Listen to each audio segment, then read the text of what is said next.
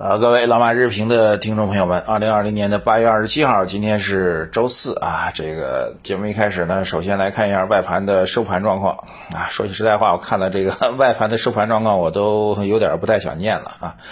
因为每天都是那句话啊，这个又创新高，又创新高，那个然后反观我们 A 股，所以这个人的心态跟情绪啊，确实是挺难控制的啊。包括我自己也一样啊，天天瞅着人家创新高。标普纳指是再创新高啊！这个纳指是大涨百分之一点七三，涨了接近两个点啊！这一点七三好像跟我们这个创业板跌的速度差不多啊！这个道指涨百分之零点三，标普涨百分之一点零二，然后美国普涨的继续是科技板块，微软涨的百分之二，苹果涨百分之一点三六，谷歌涨百分之二点三八。Facebook 大涨百分之八啊，这个特斯拉也涨了百分之六。从市值上来看呢，都创出了这个收盘的一个新高。特斯拉的市值正式突破了四千亿美元啊！当然，我们中概股当中的一些股票，特别是新能源汽车也是很不错的。理想汽车涨百分之二十八，蔚来汽车涨百分之十四啊！所以稍微串一个这个简单的结论啊，这科技板块当中。我们之前给大家做过一个相对细化的分类啊，今天再讲一个小小的结论，你记下来就行了，记下来就行了。科技板块当中，如果再去非要细分的话，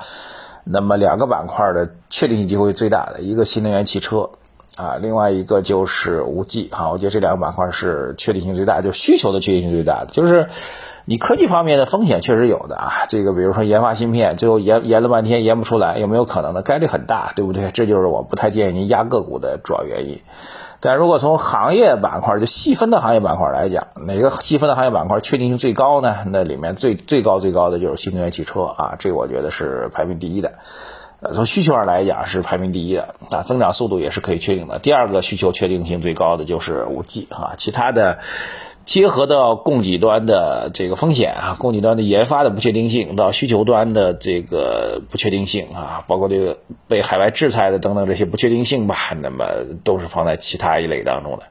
当然，我们给您的建议呢，就是最条最好是总量配合总量来投资啊，不要再去做个股的，特别是这个部分板块的压注了，这个风险是比较大的哈。下面内容不太多啊，主要是这样一些内容。还有一个事情让我比较愤慨的，就美国又对我们。中国二十多家企业进行制裁，制裁的原因居然这些企业参与了在中国南海的人工岛的建设啊，这个我们相当的愤慨啊！这个南海是中国的，毋庸置疑。我们在南海的中国领土当中去进行施工建设，我们建设自己美好祖国，这个跟你美国有有什么关系啊？当然，这次制裁的主要是建筑施工类的企业啊，并不是科技类企业，但是表明了双方这件事儿还是比较。比较复杂啊，当然大家可以直接可以关注到，昨天《环球时报》有篇文章，有一些语气上的变化，这个提到了这个中美之间的历史啊，等等等，这个双方的之间历史上的一些友好关系啊，这个我觉得风向有点变化，大家可以去观察一下啊，当然还需要做进一步的，我这边做进一步的思考。线上内容不太多啊，但是呢，我觉得今天重点讲一个事儿吧，就是讲讲八月份的经济啊，这个讲八月份经济，其实主要讲七月份的经济啊，因为七月份。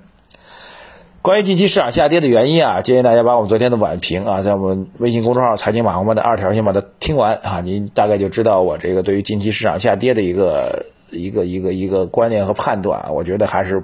颇有见地的啊，自我表扬一下。那么，所以近期的下跌我们就不提了。我们讲今天近期的下跌呢，还有一个基本面原因呢，那就是七月份的经济数据其实比市场预期的要差。那么，所以问题是现在已经是今天已经是八月，刚才讲多少号？八月二十七号已经八月底了。那八月份数据会如何呢？好，这个问题来了。那么目前综合来讲呢，我们认为八月份的经济可能有比较大的概率会好于七月份。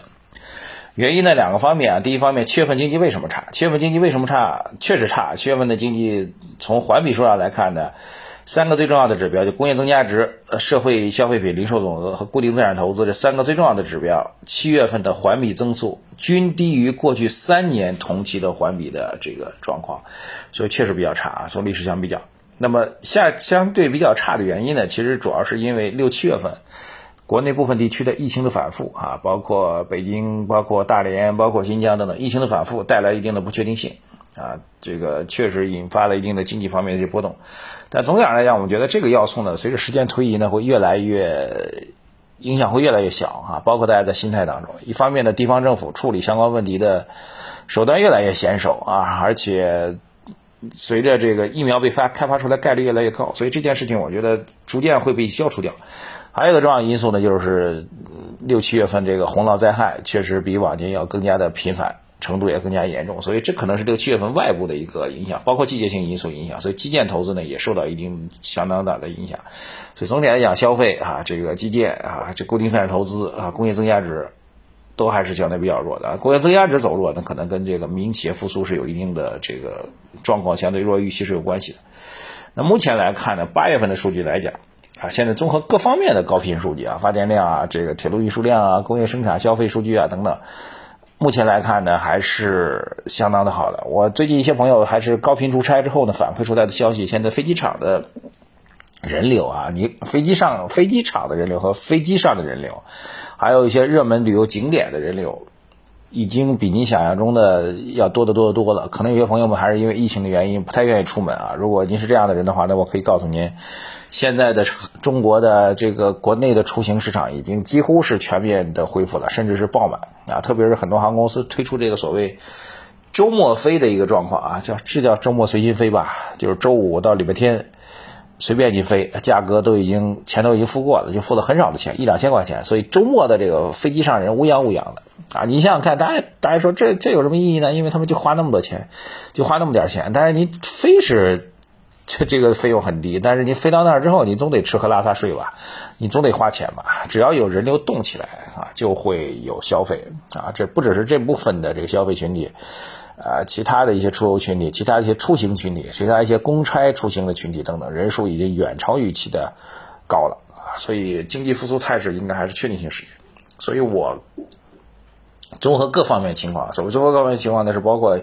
看了很多的报告啊。这个今天呢，就直接把结论带给大家，过程就给大家略过了。那么从八月份开始，极有可能八月份的经济数据就会，也不能说显著吧，我觉得至少还是相对比较明显的要好于七月份的，这一点我觉得还是确定的。那么随着下半年。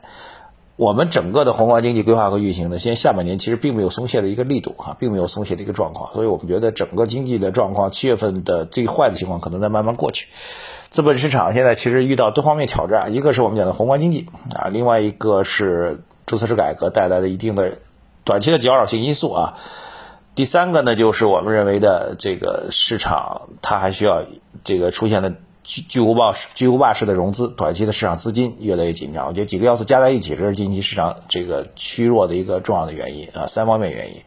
因为近期市场的波动呢，我们觉得它不是一个短期的，不是一个简单的短期随随机性因素啊，确实有一些明显的外部的搅扰因素，所以把这个总结给大家。按照这三个搅扰因素去做推演啊，它什么时候能够有所调整啊？我们觉得资本市场的这个结构性的底部就会出现。